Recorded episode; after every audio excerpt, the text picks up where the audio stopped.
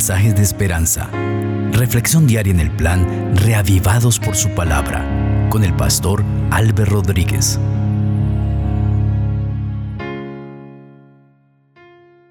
Un saludo cordial, queridos amigos. Hoy meditaremos en Hebreos el capítulo 13. Vamos a pedir la dirección de nuestro Dios. Padre maravilloso, al meditar en este texto bíblico, enséñanos, háblanos, permítenos encontrar un mensaje esperanzador.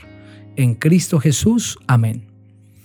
Ese es el último capítulo de la carta a los hebreos y dice así, permanezca el amor fraternal, no os olvidéis de la hospitalidad, porque por ella algunos sin saberlo hospedaron ángeles.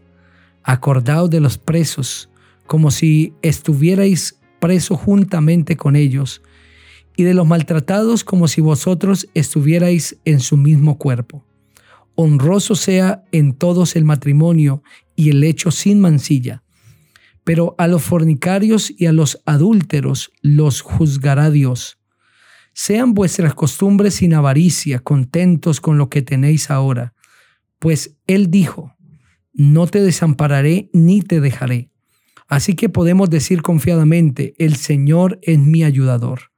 No temeré lo que me pueda hacer el hombre. Acordaos de vuestros pastores que os hablaron la palabra de Dios, considerad cuál haya sido el resultado de su conducta e imitad su fe. Jesucristo es el mismo ayer, hoy y por los siglos de los siglos.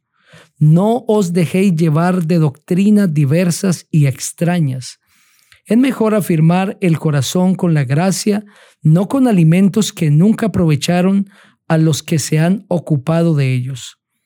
Tenemos un altar del cual no tiene derecho de comer los que sirven al tabernáculo porque los cuerpos de aquellos animales cuya sangre a causa del pecado es introducida en el santuario por el sumo sacerdote son quemados fuera del campamento, por lo cual también Jesús, para sacrificar al pueblo mediante su propia sangre, padeció fuera de la puerta. Salgamos pues a él fuera del campamento llevando su oprobio, porque no tenemos aquí ciudad permanente, sino que buscamos la porvenir. Así que ofrezcamos siempre a Dios por medio de él sacrificio de alabanza, es decir, fruto de labios que confiesan su nombre. Y de hacer el bien y de la ayuda mutua no os olvidéis, porque de tales sacrificios se agrada Dios. Obedeced a vuestros pastores y sujetaos a ellos, porque ellos velan por vuestras almas como quienes han de dar cuenta para que lo hagan con alegría, sin quejarse, porque esto no os es provechoso. Orad por nosotros, pues confiamos en que tenemos buena conciencia, ya que deseamos conducirnos bien en todo. Y más os ruego que lo hagáis así para que pueda volver a estar pronto con vosotros que el Dios de paz que resucitó de los muertos a nuestro Señor Jesucristo, el gran pastor de las ovejas por la sangre del pacto eterno, os haga aptos en toda buena obra para que hagáis su voluntad haciendo Él en vosotros lo que es agradable delante de Él por Jesucristo, al cual sea la gloria por los siglos de los siglos. Amén. Os ruego, hermanos, que soportéis la palabra de exhortación, pues os he escrito brevemente. Sabed que está en libertad nuestro hermano Timoteo, con el cual, si viene pronto, iré a veros. Saludad a todos vuestros pastores y a todos los santos. Los de Italia os saludan. La gracia sea con todos vosotros. Amén. En este precioso capítulo se encuentra las salutaciones finales del apóstol para los hermanos hebreos y también la bendición que él desea para cada uno de ellos. Y es su deseo que el Dios de paz, que resucitó de los muertos a nuestro Señor Jesucristo, el gran pastor de las ovejas, por la sangre del pacto eterno, los haga aptos en toda buena obra para que hagáis su voluntad, haciendo Él en vosotros lo que es agradable delante de Él por Jesucristo. El deseo del apóstol, en otras palabras, es que el Señor Jesucristo capacite a su iglesia, a los hermanos hebreos y a la iglesia en general para que hagan la voluntad de Dios todo lo que es agradable a Dios a través del Señor Jesucristo. Pero en los versículos anteriores, del 1 al 19, el apóstol ha dado indicaciones sobre la vida cristiana, sobre cómo quiere el Señor que viva el cristiano fiel. Debe permanecer en el amor fraternal, no olvidarse de la hospitalidad, porque algunos sin saberlo hospedaron ángeles. Y allí el apóstol también les recuerda que se deben acordar de los presos como si estuvieran presos ellos mismos. Es decir, el cristiano vive el amor fraternal expresándolo a los más necesitados. Ahora en el versículo 4 realza la santidad del matrimonio honroso sea en todos el matrimonio y el hecho sin mancilla, pero a los fornicarios y a los adúlteros los juzgará Dios. El deseo del el apóstol es que el matrimonio que es honroso en toda su naturaleza, que es una bendición para cada persona, sea resaltado entre los cristianos. El cristiano no puede olvidarse que el matrimonio es una institución divina y es fruto de la voluntad de Dios. El cristiano que quiere obedecer a Dios se casa, como la Biblia lo enseña, y está bajo la bendición del matrimonio. De otra manera, el vivir es en fornicación y adulterio. Sin estar casados, estamos en fornicación y adulterio. Y es claro el texto al decir a los fornicarios y a los adúlteros los juzgará Dios el día que tengamos que darle cuentas al Señor.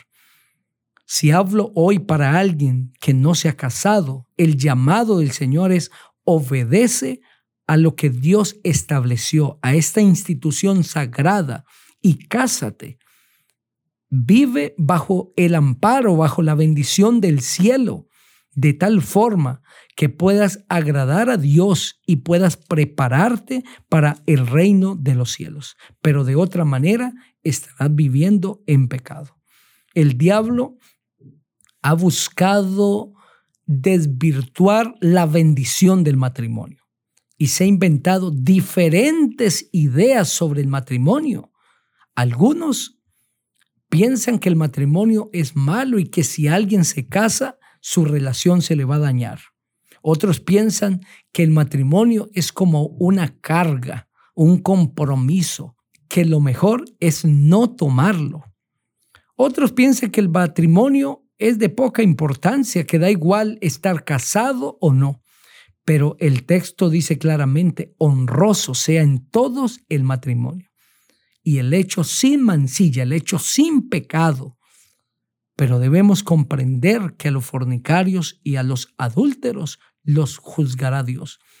O entendemos ahora a través de la palabra del Señor la santidad, el realce, la bendición del matrimonio, o lo entendemos después.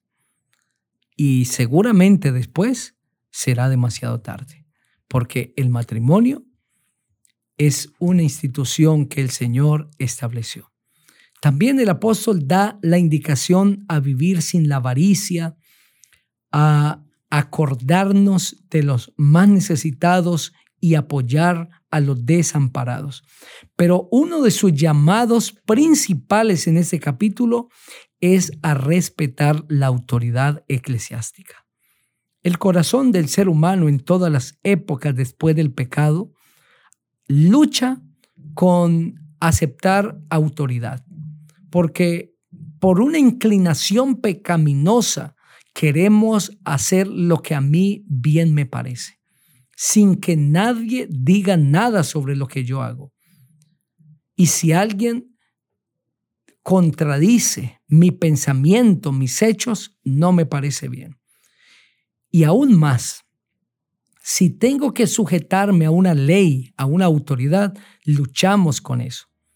Esas son las consecuencias del pecado. Es por eso que en estos versículos el apóstol da indicaciones, repite, hermanos, sujétense a sus líderes espirituales, a sus pastores. No se olviden que ellos han sido puestos por el Señor para guiarles. Obedezcan lo que sus pastores indiquen. Este llamado del Señor no solamente tiene que ver en el contexto eclesiástico, sino que es un llamado general en todo lugar donde estemos, en todo campo. Siempre encontraremos personas que tienen autoridad sobre nosotros. Y es nuestro deber delante de Dios respetarlas. Pero el primer paso o el primer criterio para respetar las autoridades humanas es que respetemos la autoridad divina. Aquel que no respeta a Dios difícilmente respeta al ser humano. Pero si respetamos la autoridad divina, obedecemos sus leyes, no tendremos problemas para respetar la autoridad humana y, obedecer sus leyes. Querido amigo, respeta las autoridades, respeta a tus padres, queridos hijos, respeta a tus líderes espirituales, respeta a Dios por encima de cualquier ser humano y tendrás la bendición de Dios. Que esa paz del Señor Jesucristo pueda inundar nuestro corazón. Quiero invitarles para que juntos oremos. Padre maravilloso, gracias por este mensaje. Bendice a cada persona y gracias por hablarnos a través del libro de Hebreos. Tu gracia sea con nosotros en Cristo Jesús. Amén. El Señor te bendiga.